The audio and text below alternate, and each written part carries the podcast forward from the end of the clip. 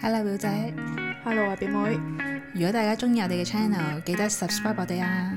仲要記得 follow 埋我哋 IG 九 F dot is not easy。即係如果一個人去做到一件好基本嘅事，佢已經幸福過其他人。你估嗰件事係咩？好基本嘅本能嚟嘅。哦但係而家呢個現代社會，有啲人會失去咗呢個本能。嗯，獨立， 咩？ 獨立係人類本能咩？獨立唔係咩？誒，覓食人覓類食，群體生物嚟噶嘛？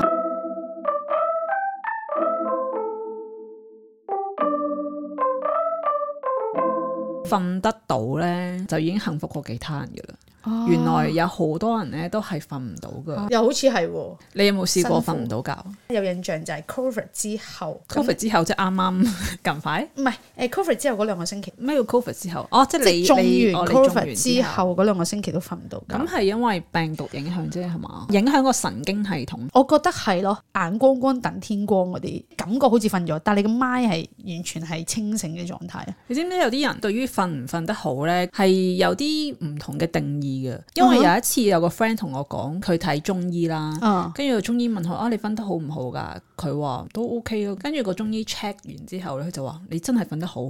跟住就問佢究竟你係點啊點樣啦哦咁樣。佢話中途都會醒一兩次嘅，但係已經好過以前嘅啦。係跟住我話咁都叫做瞓得好。好似佢唔好知道瞓得好嘅定義 係啊係咩喎，喎？係喎，即係佢好似覺得，因為已經比以前誒、好啊咗啦哦醒醒得少咗，所以已經係叫瞓得好咁樣咯。即係佢哋會唔知點解自我調節咗，覺得都好過之前就叫瞓得好啦。咁佢之前真係好差喎，但係我就好清楚自己瞓得好唔好嘅，你會點樣定義自己瞓得好唔好咧？冇醒過啦。二就係我冇發夢啦，第二朝起身嘅時候，我唔會覺得好攰啦、好重啦嘅感覺咧，我就覺得係瞓得好噶啦。即係你係啦 keep 住成日都係咁噶。都係㗎，其實哇，我咁覺真係得好幸福喎！即係我以前咧，即係上上海做嘢嘅時候咧，我有個同事咧，佢形容我係誒三秒可以瞓着。嗯，咁會唔會係因為朝頭早用晒好多能量咁，所以就係斷電嘅狀態咧？又似㗎嗰陣時，即誒係雖雖然斷電嘅瞓都唔係咁好嘅，係不過好過瞓唔到。同埋有陣時呢排我譬如食得多一啲唔同類型嘅嘢咧，就瞓得唔好咯。起身嘅時候會覺得啊好攰啊，攰到係好似冇瞓過咁，但係其實我知道我係瞓咗嘅。我咧之前咪生酮飲食嘅嗯，嗰陣、時咧係瞓得好少咧，都好精神嘅，瞓五個鐘咧，跟住已經係會自己可能五點零六點鐘就會醒啦，但係個人係好精神嘅，嗯唔、係會覺得自然醒攰㗎，自然醒噶，跟住哦唔會覺得個身體重，變翻正常飲食就發覺個身體好重咯，嗯即係有陣時你個人係精神嘅，但係你都會覺得我個人有啲重，我想攤喺度咁樣咯。 近排咧就又再調節翻，食翻少啲碳水啦，個晚餐又會提前啲啦，咁我身體又輕翻咯。對我嚟講，食物都幾影響我瞓覺嗰個質素咯，咁你同瞓覺埋係係點㗎？都算係幾好嘅，好快瞓得着，係啦哦幾分鐘就會咁瞓係着。好幸福咯。第一樣個 point 係咪？係啦，其實跟住中途都冇醒嘅，通常冇醒嘅。一年裡面可能有九十五個 percent 都係依個狀態嘅，有五個 percent 咧就會係因為嗰晚食嘅嘢我消化得唔係咁好咧，我就會中途醒。啊呢個係我嘅但係都你係要去洗手間啦，幾定係唔你直係啊？我係 feel 到自己覺得個胃有啲脹咁樣咯，幾乎喺中途醒咧都係呢個原嗯因。我琴晚就係咁樣，哦就係醒咗。但係因為我知道自己咧成日都係個胃脹咧消化唔到咧，然後會醒嘅，所以其實我已經擺咗一支幫助消化嘅精油啦喺我床邊，佢就會搽個肚啊咁樣哦咯，跟住就會 feel 到佢喺度咕碌咕碌咕碌咁樣。咁即係飲食對於你嚟講好緊要啦，因為會影響你成個狀係態啊。，同埋我之前咧濕疹嗰排咧，我係每一次都會醒嘅。我事後我就發現，應該可能係我身體好熱咯，哦即係身體裡面發炎咁樣，係咁所以就會令我中途醒咯。係所以我瞓唔到嗰原因咧，通常都係因為身體嘅問題啦，就少啲係精神嘅問題嗯嘅咁樣。但我有個朋友咧，都真係好慘啊！即係我之前有同你講過啦，佢喺英國咪又係瞓唔到嘅，有人陪佢瞓覺就瞓到嘅。但係哦佢好係孤獨感，我諗啊係 咯，佢嘗試用好多嘢去調節下自己，但係都係總之身邊有個人陪瞓，起碼可以瞓到三四個鐘，都叫瞓到先啦。三四個鐘都已經開心啦。係啊，咁對於佢嚟講，咪三四個鐘都開心咯，即係瞓到叫做好啦。如果唔係，佢就眼光光等天光，個狀態好差咯。之前咧有一個美國嘅機構咧做過一個調查，佢哋覺得咧瞓得好咧好過加人工。真係啊，其實個精神狀態真係爭好遠。非常愉快嘅受訪者咧，一般都係有比較好嘅睡眠質素嘅。我真係睡眠質素好嘅時候，我嗰段時間係個精神狀態都好好，嗯，咁所以你嗰個 friend 係真係精神狀態好差㗎佢。算係長期失眠啦，係咪？係啊係啊，佢係會有好多疾病會出現嘅係喎，啊例如係抑鬱症啦、躁鬱症啦、焦慮症啦，同埋咧係最多精神病患者咧，引起因為呢一瞓種唔疾到而而而病。引致佢有精神病。哦，唔係，但係佢唯一嘅方法而家暫時就係揾人陪佢瞓咪 OK 咯， 即係有個人瞓喺隔離就 OK 咯， 咁佢就嘗試。可唔可以揾個死物 㗎？即係公唔得仔嘅咁，得係啦，俾幾多公仔佢都唔 Mary 啊嗰啲得唔得㗎 Mary 我未試過，誒係喎，冇諗過 Mary 喎，咦咁我提議下先，因為似嘅係，因為嗰個係似係真人啊，叫佢去日本基本賣啦咯。定係如要果個人陪定係如果有把聲喺身邊會唔會好啲咧？即係有人錄音。 哦啊，你瞓覺啦，哦即係嗰啲 BB 咁樣樣，係啦，會唔會好啲咧？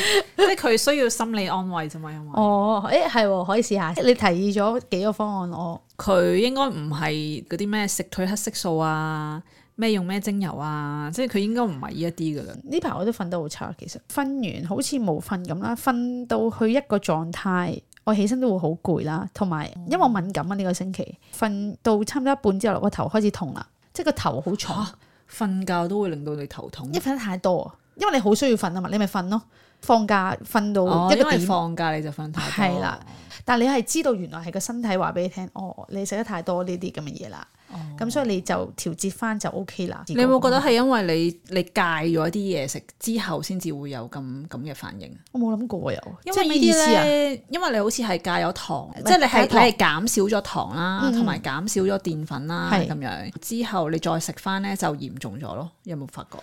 咦，咁又好似有喎，即係如果你一直 keep 住食佢咧，可能就會冇乜嘢嘅。但係你係曾經斷啊過斷過一排，然後你再食翻咧就會即刻就容易啲有事咯。我自己覺得係咁，因為我都係咁。哦有機會啊！我以前咧敏感嘅時候咧，我係唔使食藥嘅，但係今次敏感咧，我係忍唔住啦，終於痕到我一個點咧，我就食咗粒敏感藥。而家我咪都一六八，然後就少啲 carbs 咧，嗯我嘅濕疹咧都係自己好翻咗，我覺得好神奇嘅呢啲事，即係原來只係飲食係。係即就係可唔以啊使搽啲係咩啊嘅，因為我係冇搽任何嘢啦，冇去睇啲咩醫生啦，咁樣純粹係飲食改善咗咧，就已經係好好多。誒、呃我睇嗰啲 YouTube 咧，有啲人係話點樣濕疹好翻咧？佢係就咁食白飯加白菜加豬肉，唔知一年咁樣都係咁樣食先至好翻啲濕疹。即係我就覺得哦，原來唔使去到呢個程度，都已經係會好翻咯。只要你少啲澱粉質啊，即係食或者返係啲或者可能斷食一啲啊，咁樣就會係 OK 咯。